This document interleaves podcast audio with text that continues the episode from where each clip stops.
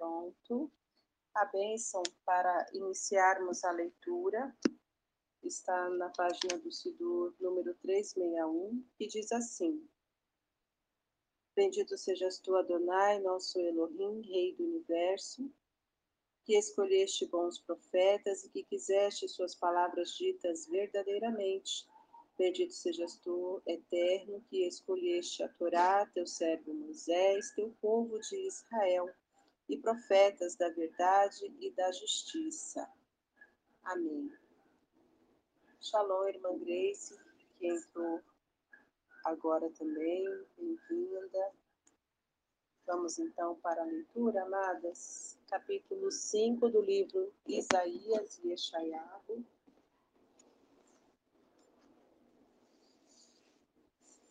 Todas podem participar da leitura. Primeiro versículo diz assim: Quero cantar uma canção para quem amo, uma canção sobre meu amado e sua vinha. Meu amado possuía uma vinha em uma colina muito fértil.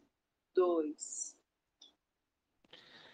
Retirou dela as pedras e a limpou, plantou nela as vinhas mais escolhidas, construiu uma torre de vigia em seu meio e entalhou na pedra uma prensa de uvas produzisse uvas boas, mas ela produziu apenas uvas bravas e azedas. 3. Agora, pois, ó moradores de Jerusalém e homens de Judá, julgai-vos, peço, entre mim e a minha vinha.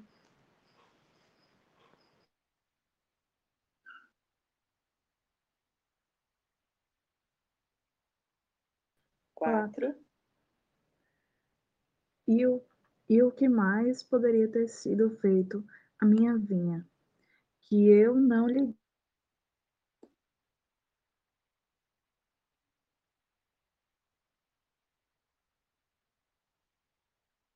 Irmã, seu áudio fechou.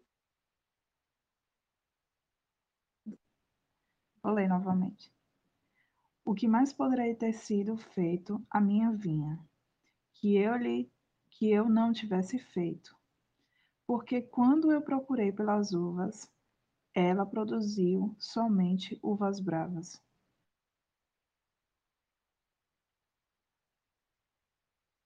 Cinco. Ai, eu me perdi. Onde estão? Por favor. É, versículo 5 do capítulo 5. Aonde? Versículo 5 do capítulo 5 de Isaías. Ah, tá. Obrigada. Eu tava no 15.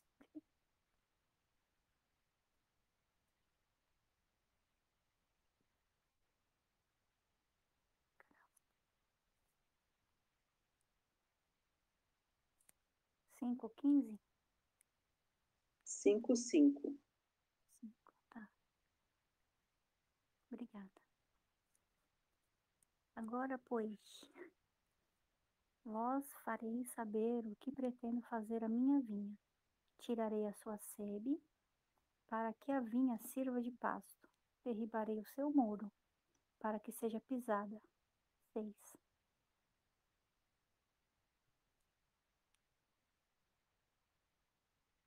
Eu a desolarei, ela não será podada nem cavada, mas será coberta de ervas daninhas e espinhos. Também ordenarei às nuvens que não deixem a chuva cair sobre ela. Sete.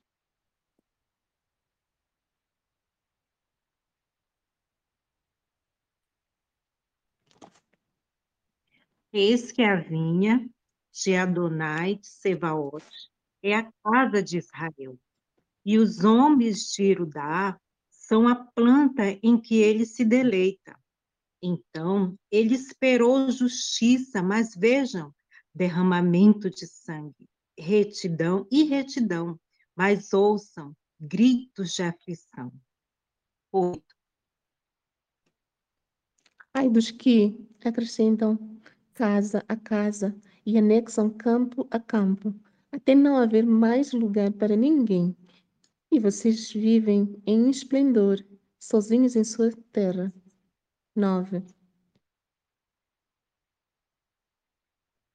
Os meus ouvidos, disse a Adonai Sebaot, em verdade, muitas casas ficarão desertas, até as grandes e belas, sem moradores. 10.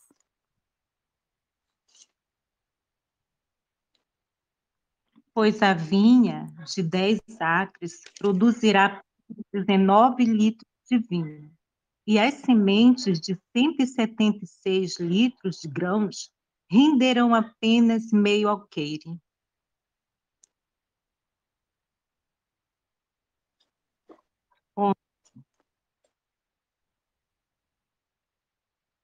Ai dos que se levantam de manhã para buscar bebida forte, que ficam em pé até a tarde da noite, até que o vinho os inflame. 12. Eles têm alaúdes e liras, tamborins e flautas, e vinho em suas festas, mas não dão atenção às obras de Ar, e nunca veem o que as mãos dele fizeram. 13.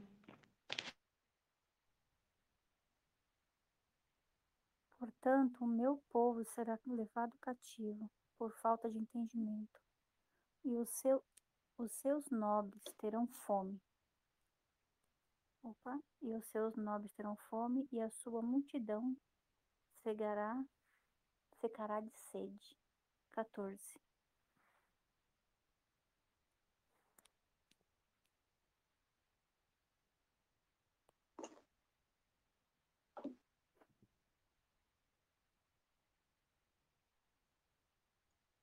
Quatorze. Portanto, o Sheol alargou-se e abriu sem limite suas mandíbulas, e desceram a ele os nobres e as multidões, com seu barulho e festas. 15. As multidões se encurvaram, se encurvadas, os nobres são humilhados, o olhar altivo é rebaixado. Contudo, é, que 16, perdão. Contudo, Yad Sevaot é exaltado por meio da justiça. Elohim, o Kadosh, é consagrado por meio da retidão. 17. Então os cordeiros pastarão lá como se no seu pasto, e os nômades se nutrirão dos campos dos ricos, lá abandonados. 18. Ai daqueles que puxam a iniquidade com cordas da falsidade, e o pecado como se fosse como com cordas de carruagem.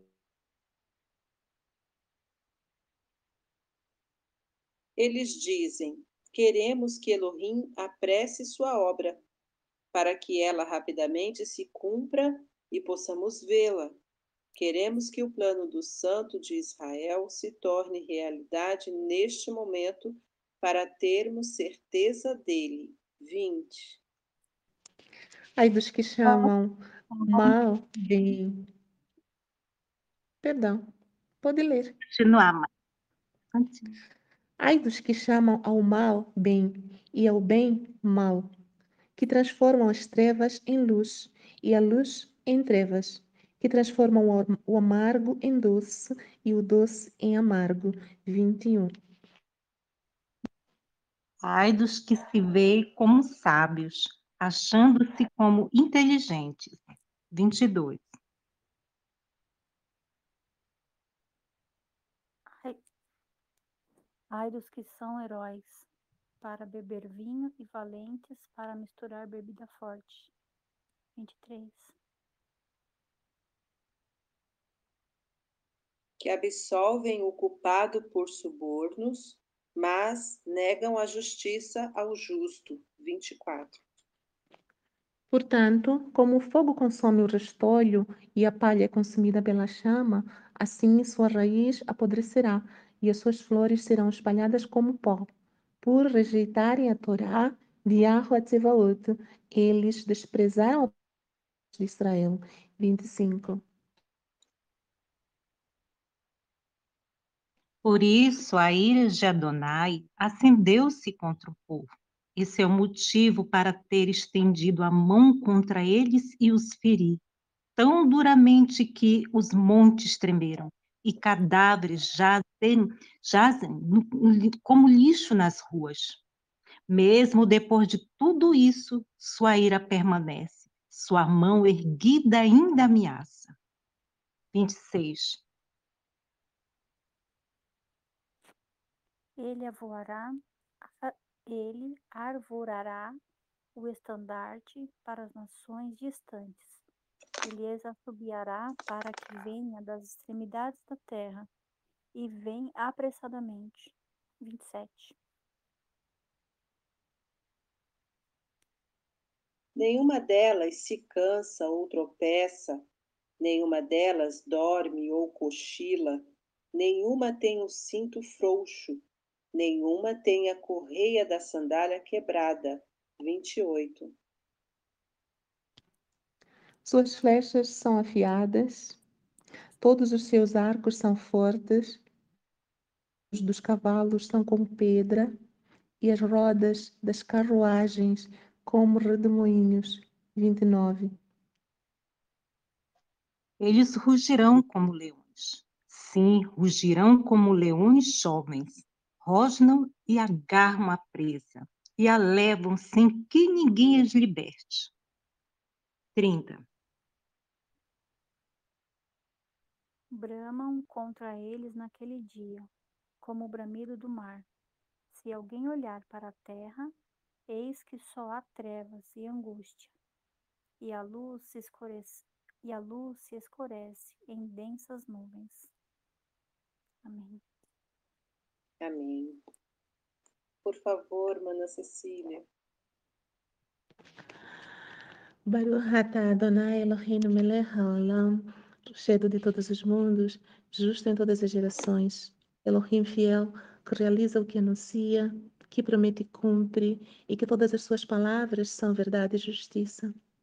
Fiel és tu, ó Eterno nosso Elohim, e fiéis são as tuas promessas, e nenhuma sequer das tuas palavras jamais se tornará vã, pois és Elohim e Melech, fiel e misericordioso.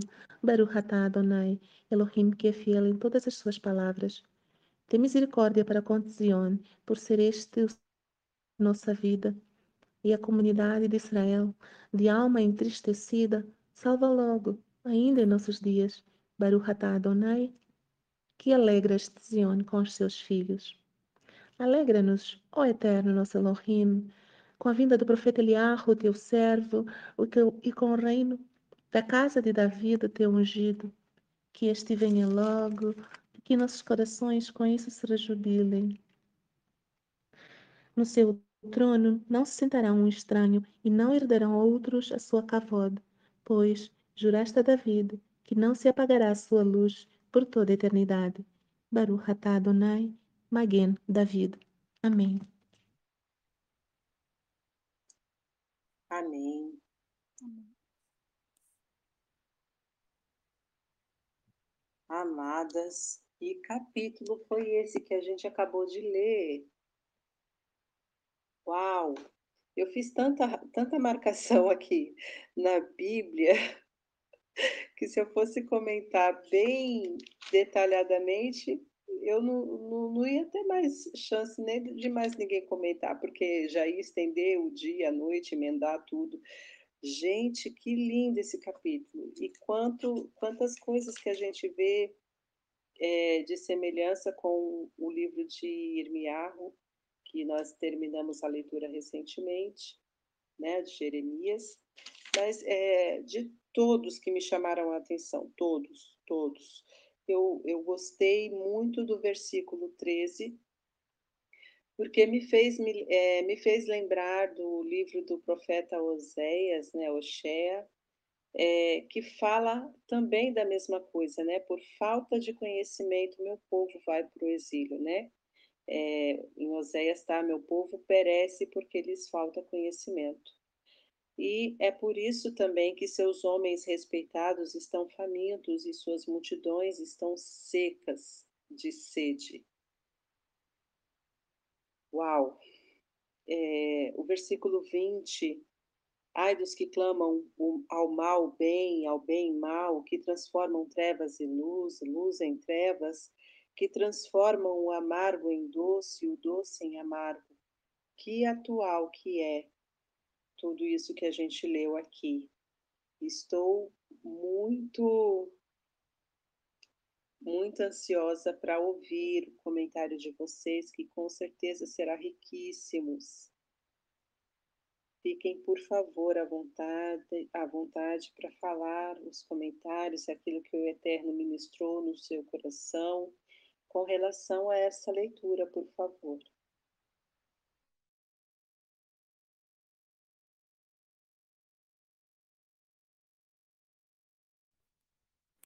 Olha, eu, o 21, ai dos que são sábios aos seus próprios olhos e prudentes em seu próprio conceito. É o que mais a gente está tendo agora, quando a gente vai ministrar a palavra, vai falar para a pessoa o que está acontecendo. Eles não querem saber, eles não querem entender, nem ouvir já pega para eles que eles estão certos e acham sábios, né, ao seu próprio entendimento e até mesmo os cristãos, os crentes, né, quando a gente vai ministrar a palavra para eles também. Para eles o pensamento é de que eu já sei, não preciso de de, de conhecimento, porque já tá, já tenho recebido bastante, já tenho direção, já tenho recebido a palavra tudo nos cultos ou na, quando eu leio a palavra, mas quando a gente pega para mostrar na palavra o, o que o Eterno tem mostrado, tem falado para gente, eles não querem ser sábios aos seus próprios olhos. E esse de trazer o mal ao bem é muito forte. Teve um aqui que eu vi. Cadê aquele? Só ler porque eu não compreendi. Aquele que traz. Tava aqui, ó. Cadê? Se quiseres. Olha que lindo. Se quiserdes me ouvirdes, comereis o melhor desta terra. É o que eu, nós, né, estamos buscando dele todos os dias.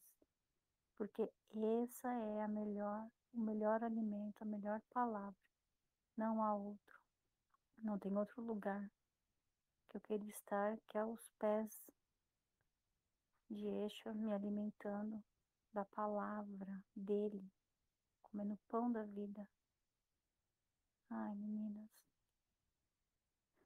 Ai, que lindo! As vossas festas da lua nova e as vossas solenidades, a minha alma as aborrece.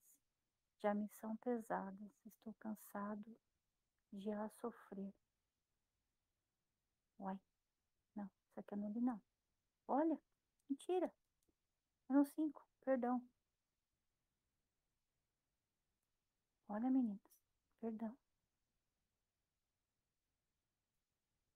Perdão, perdão. Pulou sozinho. Cadê? Aqui, ó.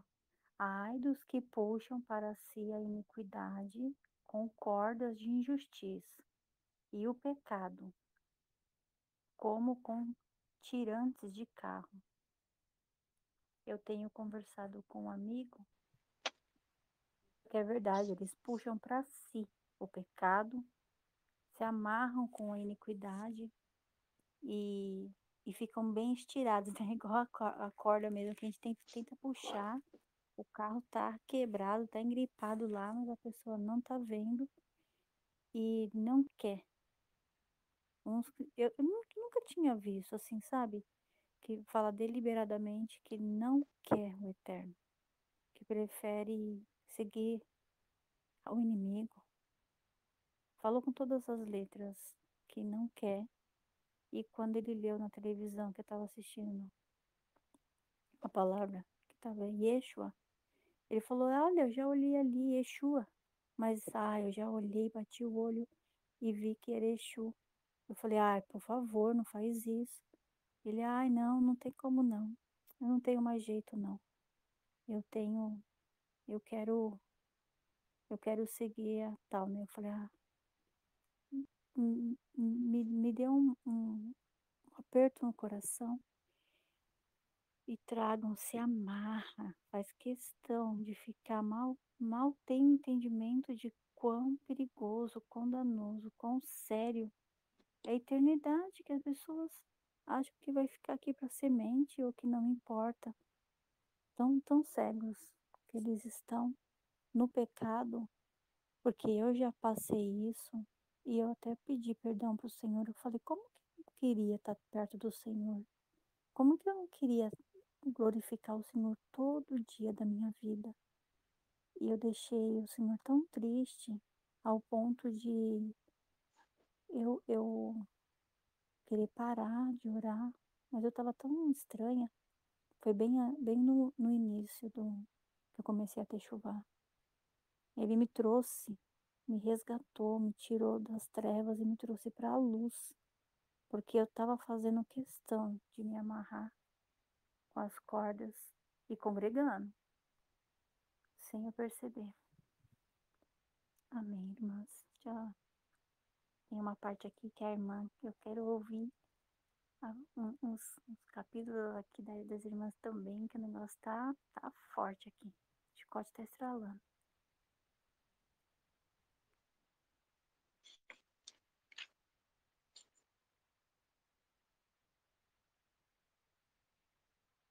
Irmãs, o, o versículo 4 também é, é um versículo para a gente parar e refletir no que Adonai está falando para o seu povo. Ele fala: julguem entre mim e minha vinha. O que mais eu poderia fazer por minha vinha que já não tenha feito nela? Então, por que, quando eu esperava uvas boas, ela produziu uvas bravas e azedas.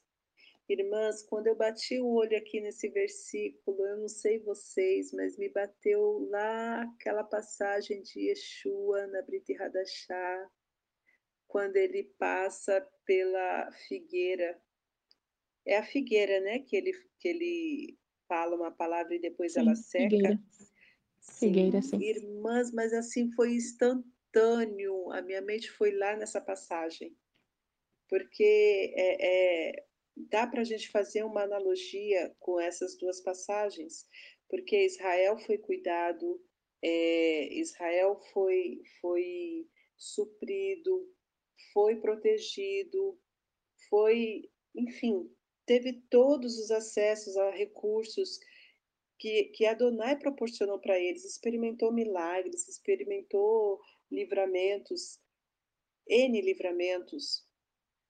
E na hora que era para ele é, começar a produzir para o eterno, eles simplesmente se voltaram para a idolatria e, e outros pecados. E dá para a gente comparar, fazer essa comparação com esta árvore. E ainda dá para juntar uma outra passagem de também uma figueira, eu creio, não, não, eu fico meio confusa com figueira, videira, figueira, enfim, que o, o, o dono vai e fala, não, vou cortar.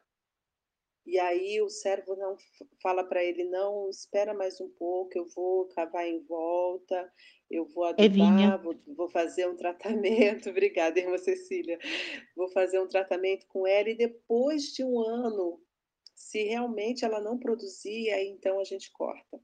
E aí o senhor que já estava assim resolvido de cortar, falou: "Não, tudo bem, já que você quer investir um pouquinho de tempo". E é, aqui também nesse capítulo vai falar justamente disso, né? Que não adianta cavar né, irmã Cecília? Não adianta cavar, não adianta fazer mais nada, essa vinha realmente só tá, virou uma vinha, só dá uva brava, azeda, então não tem mais jeito. Né? No versículo 6, ó, é, não será podada nem cavada, mas ficará coberta com ervas daninhas, espinhos. Também ordenarei às nuvens que não deixem a chuva cair sobre ela. A chuva aqui tipificando as bênçãos do Pai, né? Quando estamos é, em erro, quando estamos fora do centro da vontade dele, quando a nossa vida está toda errada, desencaminhada, não temos como receber dele bênçãos. Nossa, esse capítulo inteiro dá várias mensagens, né, amadas? Eu vou me conter um pouquinho para ouvir vocês também. Irmã Pri, eu ouvi um estudo detalhado sobre esses pontos todos que você colocou, da vinha, da, da figueira, né? E relacionando com o povo de Israel. E também já vi um estudo com isso, que seria as duas casas, né? que a outra casa que, que tem um fruto que, que dá um fruto bom, né, que por menos que eles, esper, que eles esperassem, que cultivassem, e, ou que não cuidasse e viesse um fruto bom, que viesse um fruto doce, é, seria Efraim, que seria a casa, a outra casa, né, que seriam os, os Goim, por exemplo, né, foi um estudo bem legal que eu, que eu assisti sobre isso. Você fez eu lembrar, esse trecho e esse comentário fez eu lembrar disso. Que tem um, um, pessoal que faz um estudo que sempre relaciona o povo de Israel e, e os e a, e a, casa, né, a casa de Israel e de Judá, e Israel e a casa de Efraim, e as duas casas, né, que eles falam, é, relacionando a, a, dessa forma.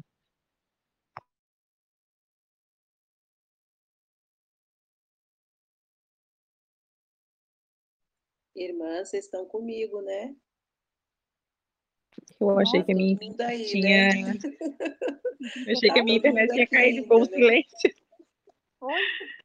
Só nem grilo.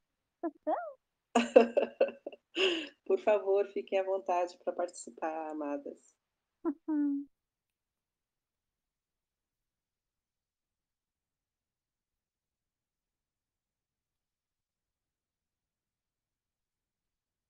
Estão na tenda da oração? Hello? Meninas.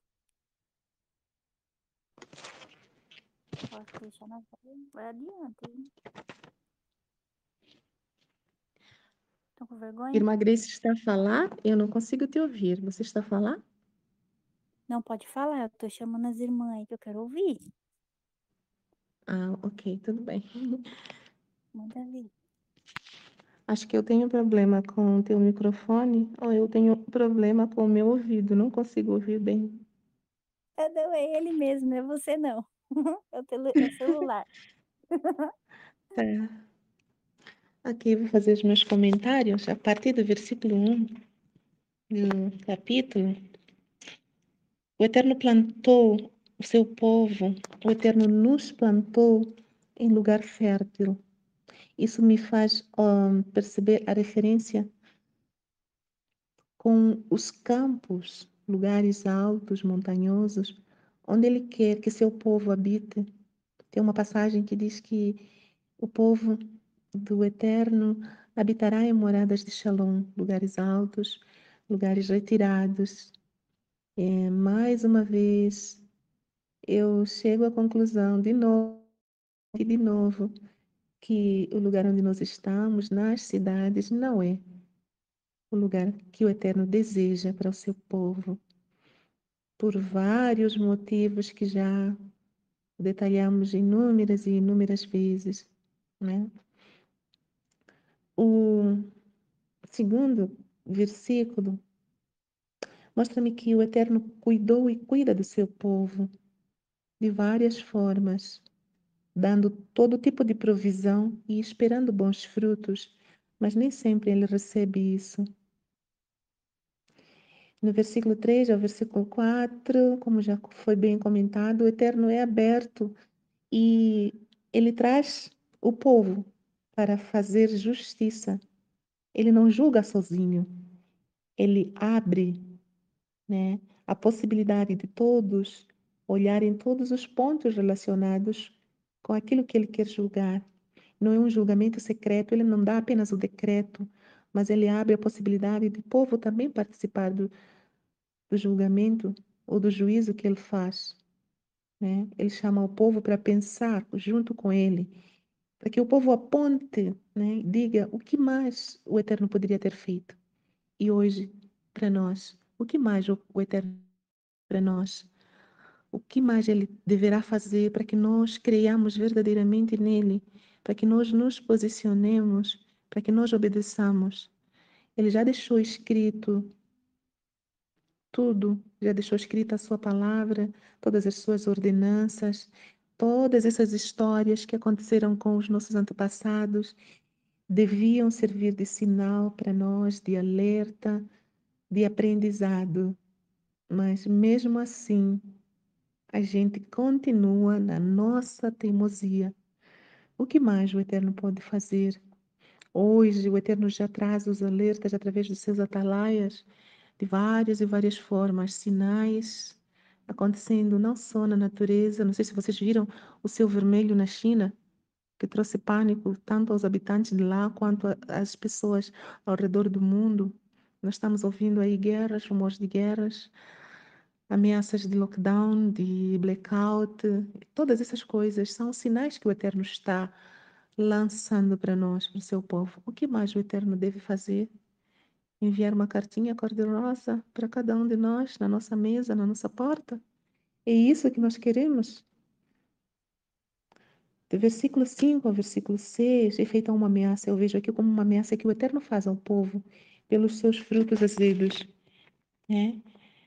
O Eterno abandonará seu povo, tirando todos os seus cuidados, e por isso o povo sofrerá. Quando o Eterno faz essas ameaças, não que o Eterno queira cumprir o que ele está dizendo, mas é uma forma que, ele tem de chamar a atenção para que nós passemos a obedecê-lo. Né? Diz-se que Israel, Israel não tem inimigos. Israel é inimiga de si mesma quando ela se coloca na desobediência. Somente ela sair da nuvem, como aconteceu no deserto, ou então somente ela sair das ordenanças, que aí ela fica sem a cobertura do Eterno, e aí qualquer povo, nem que seja um povo bem fraquinho, como o povo de Ai, pode fazer muitos do povo de Israel perecerem. E nós também hoje. Nós não temos inimigos, nós somos inimigos de nós mesmos quando deixamos de obedecer todas as mitzvot que Yah coloca para nós porque nós assim nos desprovemos da, do cuidado que Ele tem sobre nós, porque Ele, ele o Eterno estende as suas para que nós possamos estar debaixo delas e protegidos. Mas quando nós saímos, aí qualquer coisa pode nos atacar e nos fazer perecer.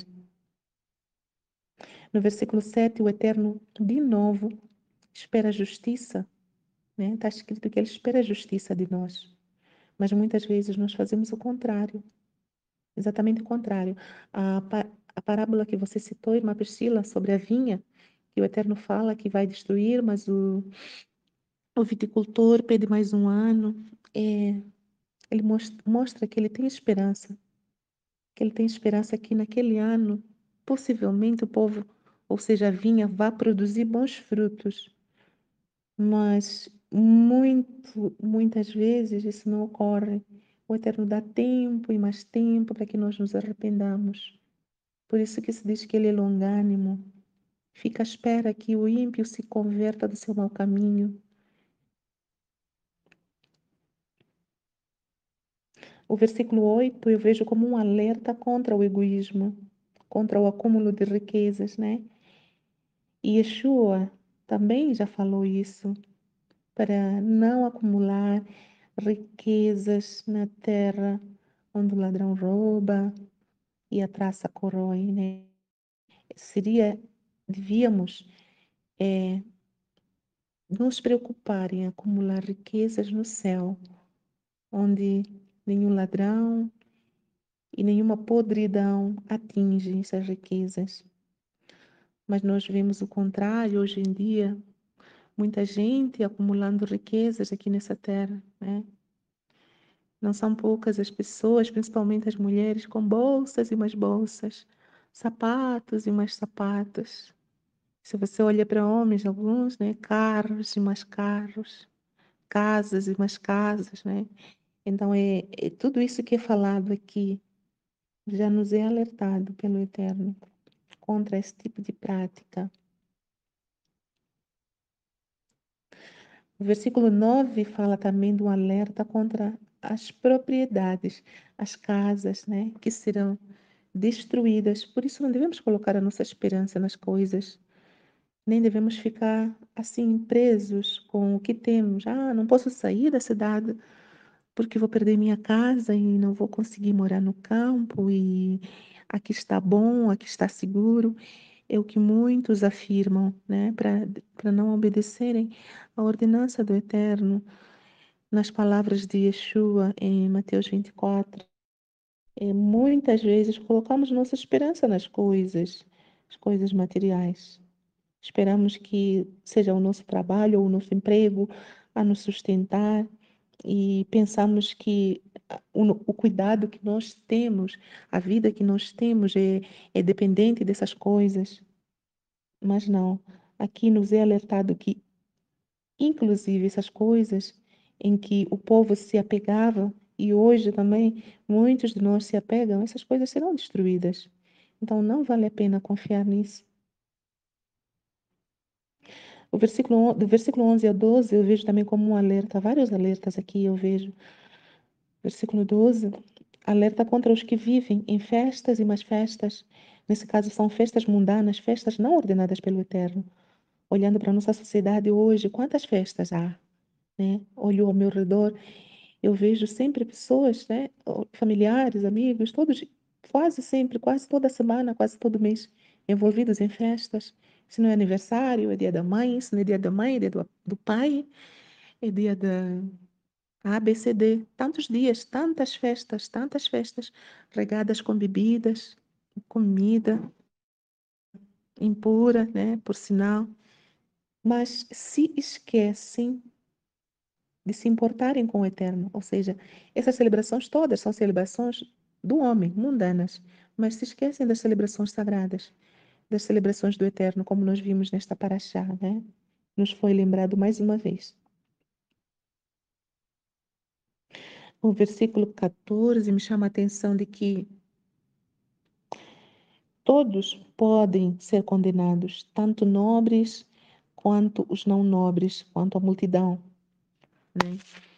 Não importa aqui a condição social, se não obedecer às ordenanças, poderá ser lançado no Sheol caindo com os seus barulhos de festa. Ou seja, esse lançar no Sheol será de forma inesperada, porque diz aqui, ainda com, seus, com o barulho de suas festas. Ou seja, muitos poderão ser pegos de surpresa. De fato, Yeshua já afirmou isso, que ele virá como um ladrão, mas não para os que o esperam. Ele virá como um ladrão para os que não estão esperando por ele. A vinda dele será repentina, porque eles estarão comendo, casando-se, dando-se em casamento, assim como ele mesmo afirmou. E nessas comidas, bebidas, nesses casamentos, é sempre festa e barulho. Por isso aqui está escrito: eles cairão com o barulho de suas festas.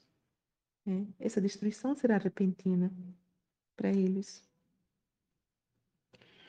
É, o versículo 20 e aliás, o versículo 20 é, é um versículo que eu gosto muito porque é um versículo que reflete o nosso dia a dia. Os valores morais estão todos trocados, as prioridades nossas estão todas invertidas, o mal já tem já tem destaque tanto na mídia quanto é, na religião até, né? O mal é chamado de bem, o bem é chamado de mal. Aí de você se tentar viver ou até ensinar os valores mora morais corretos, né? se você tentar eh, viver de forma justa, muitas vezes você vai ser rechaçado, vai ser eh, apedrejado, porque a sociedade tem os valores todos trocados. O bem já é mal, o mal já é bem. E por, por agora é só, amadas. Amém.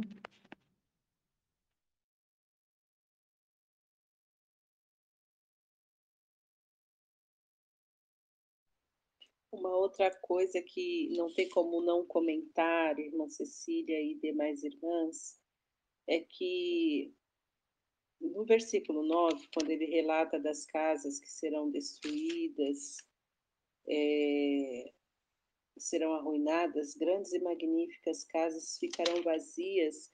No 10, ele fala também é, da escassez, e, e, a gente já tem visto nos nossos dias essa escassez, né? A vinha de 10 acres produzirá apenas 19 litros. As sementes de 176 litros de grãos renderão apenas meio alqueire. Isso é, é escassez. E lá no versículo 16 e 17, ele vai falar, contudo, Adonai Sevaot é exaltado por meio da justiça Elohim, o santo, é consagrado por meio da retidão, então ovelhas poderão se alimentar como se estivessem no próprio pasto, e os andarilhos comerão dos campos destruídos dos bem alimentados. É... Tem uma oração que a gente faz pela manhã que fala justamente é, de não colher todo o campo, deixar sempre uma parte para os pobres. E o que a gente vê aqui é que isso é, não estava mais sendo obedecido pelo povo, né? Ah, eles tinham sido dominados pelo egoísmo, né? Aquela é, ânsia de ter e ter e ter e não se importar mais com o próximo, o que a gente também já vê nos nossos dias, e não só nos nossos dias, isso já vem ao longo de várias, vários anos, várias décadas, se não dizer, por que não dizer milênios, né? É, e isso desagrada muito a Adonai, porque ele quer justiça, ele quer igualdade, ele quer que todos tenham direito, e mesmo o pobre que não tem posses, ele pode também se alimentar, porque no campo daquele que tem um pouquinho a mais, vai ficar ali alguma coisa para ele se alimentar.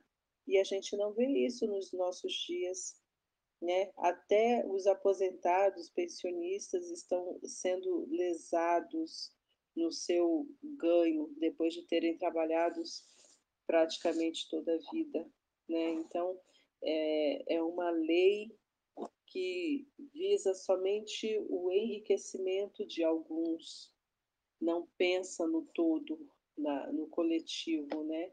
Enquanto que Adonai tinha uma outra estratégia, uma outra é, situação para o seu povo, se assim ele obedecesse às suas ordenações, né? E nem isso nós conseguimos obedecer. Nós quisemos pegar a nossa vida nas nossas mãos e decidir fazer tudo da nossa maneira.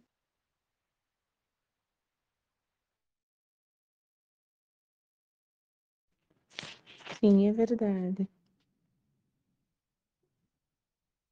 E esse versículo 17, que fala que os justos serão alimentados, né? As ovelhas, no caso, as ovelhas representam os justos, elas serão alimentadas como se estivessem no próprio pasto. Vejo que este versículo vem depois do versículo 10 que fala da escassez. Então, creio que seja uma sequência, mesmo depois ou durante a escassez, os justos poderão ser alimentados. O que isso me faz pensar? Me faz pensar que estes justos são aqueles que obedeceram às ordenanças, são os que obedecem. E essa obediência passa também pelo cuidado de ter alguma provisão, ou seja, estocar alimentos, né? Já é tempo Faz tempo que esse alerta vem sendo dado para nós em todos os cantos. É só você querer ouvir e ouvirá que há necessidade de estocar alimentos. Estoquem alimentos, porque vai faltar. Estoquem alimentos, porque virá fome, perdão, fome, virá guerra, a peste, e nós já temos visto isso acontecer. Então, muitos que se dizem até justos ou crentes, não tomam a sério este alerta e alegam que o Eterno vai sustentá-los, que o Eterno é poderoso e pra, pode mandar o maná do céu. E mesmo tendo possibilidade de fazer esse estoque, não fazem. Negligenciam assim uma ordenança clara. Mas somente os que atenderem esta ordenança, eles terão terão guardado alguma provisão e por meio disso que eles guardaram, por mais que seja pouco, o Eterno poderá sustentá-los aqui em meio a esta escassez. Me faz lembrar também um tequilim, acho que é o tequilim 33, que fala que é, eles serão alimentados mesmo no tempo da fome, não é? Então, por que isso? Porque eles serão alimentados? Porque eles obedeceram. Eles obedeceram e fizeram uma provisão. E por meio dessa provisão, o Eterno pôde fazer milagres, pôde multiplicar, não é? É, é, é justo, é bíblico fazer provisão, fazer estoque de alimento. Há uns que ultimamente se levantam e dizem que ah, isso é egoísmo, porque tu vais guardar alimentos enquanto ah, começou a escassez? Não deveria deixar para que os outros comprassem? Mas isso não é assim.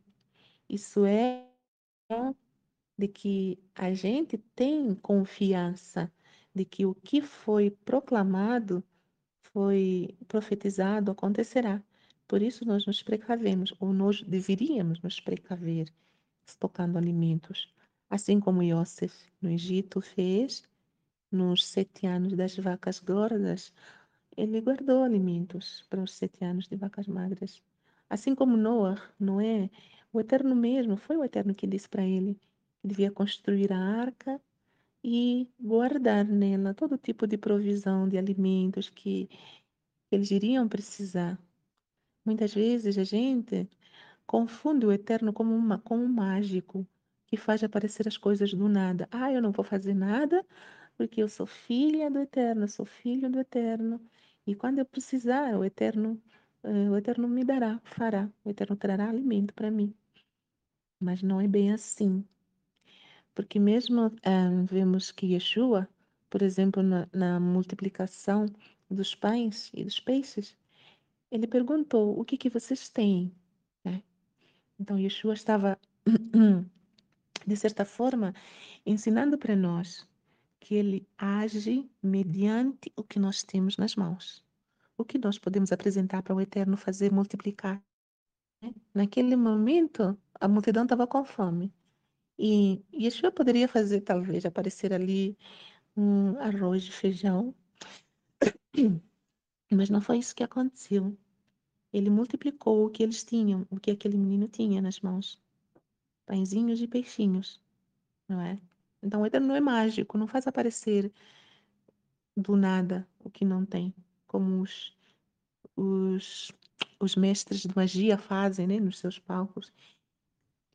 O Eterno faz com o que nós temos para apresentar a Ele. Ele não gosta de fazer a obra sozinho, ele pode, ele tem todo o poder, claro mas Ele quer a nossa cooperação, a nossa contribuição para a nossa salvação. Por isso que a salvação é, é um processo de mão dupla, né? Digamos assim. O Eterno propõe a salvação, o Eterno disponibiliza para nós os meios de salvação, mas Ele precisa que nós lancemos a mão e toquemos isso e nos, e nos firmemos com isso, né? Ele precisa da nossa resposta. Ele precisa que nós façamos, que a gente dê o primeiro passo para assim ele poder abrir as portas, abrir o mar, para assim ele poder multiplicar. São vários e vários exemplos. O exemplo da viúva que o profeta multiplicou o azeite e a farinha, também foi assim. Ele multiplicou o que aquela viúva tinha? Um pouquinho de farinha e um pouquinho de azeite. O profeta não fez aparecer macarrão, bolachas ali para ela, mas multiplicou o que ela já tinha. Então é importante também que a gente tenha alguma coisa nas mãos para poder apresentar o eterno. Por isso, mais uma vez, eu sei que sou viciada nesse assunto de preparação, sair dos centros da cidade e a gente tem que preparar-se, né? Muita, muitas de nós dependemos dos maridos e às vezes não temos assim condição física, ou seja, condição financeira para fazer isso, mas nem que seja um, um, uma xícara de, de arroz, né? A gente pode guardar. Se a gente só tem uma para para uma para uma refeição do dia, faz metade, guarda metade para amanhã, quando não puder. Quem sabe Yeshua poderá multiplicar essa metade da xícara de arroz que a gente guarda perto na hora da fome. Né? Então, deixo aqui mais um alerta, uma vez mais. Desculpem a repetição, mas arde no meu coração essa essa necessidade de, de a gente se preparar, né? Porque a fome, a fome dói, dói tanto e faz a gente perder os sentidos e muito facilmente a gente poderá se desviar do caminho quando estiver com fome. Não é por acaso que muitos em Israel, quando a cidade estava sitiada, muitos pais praticaram canibalismo, comendo seus próprios filhos, porque não estavam no seu verdadeiro sentido de responsabilidade por causa da fome. Então, se a gente puder evitar, vamos fazer o esforço, dentro das nossas limitações, né? Fazer um esforço nisso é importante. Não, não basta apenas orar, nós temos que agir, agir. E já somos alertados várias e várias vezes. Direções nos têm sido dadas para nós agirmos. Então, amadas, vamos agir enquanto ainda há tempo. Amém.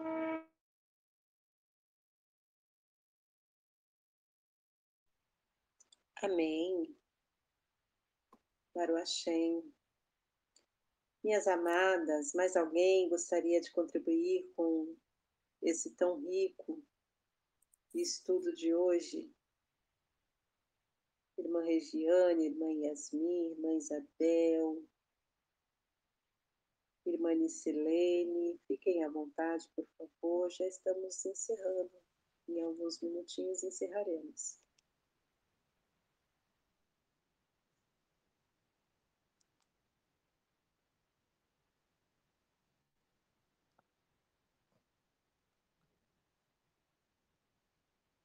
Shalom.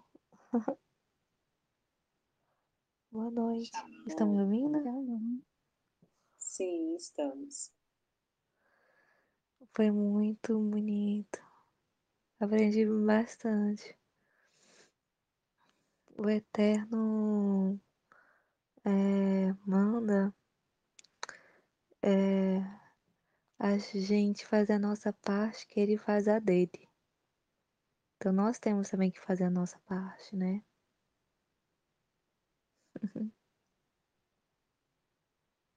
Oi? Gente, tô sozinha aqui? Não, Não, não. Ah, então, aprendi bastante. Fiquei ouvindo vocês. Quietinho, mas eu fiquei ouvindo. É... Linda, linda essa passagem, né? Mostrando exatamente que temos que nos preparar para o dia que virão. Mas o Eterno sempre avisa, né? Então, temos que ficar atenta, vigiai. Então, temos que sempre estar vigiando e orando.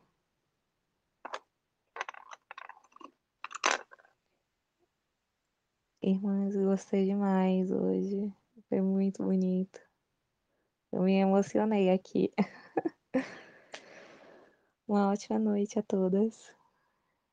Gostei bastante. E eu vou continuar aqui, ouvindo vocês. Mari, achei. Perfeito. Amém, amada. Seja Amém. sempre bem-vinda. É um prazer ter vocês, ter vocês todas aqui conosco, né? Muito Uhum. obrigada. Obrigada. Foi assim comigo também. Quando eu cheguei, não quis mais parar, não. Fiquei impactada, assim, duas semanas em choque. Mas toda noite é maravilhoso. Ouvir, Muito bonito. falar uns irmãos, é maravilhoso. Mais alguém? Irmã Isabel, tá aí, Yasmin, Eu querem só falar? Irmã Neiva? Não tenho mais nada a acrescentar, só agradecer o conhecimento que as irmãs têm passado e eu também fiquei muito contente com o que eu vi. Irmã Cecília sempre tem palavras boas também para nos alertar, para nos ensinar. E eu só tenho a agradecer. Amém.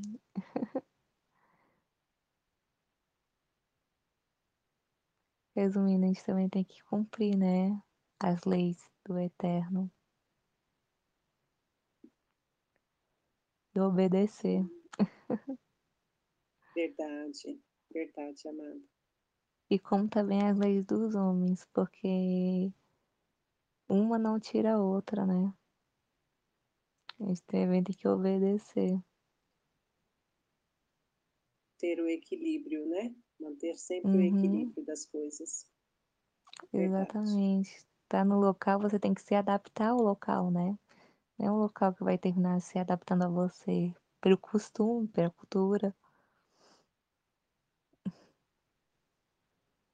Então, e pelas leis, né? Porque cada local tem leis diferentes. Cada país tem as suas leis.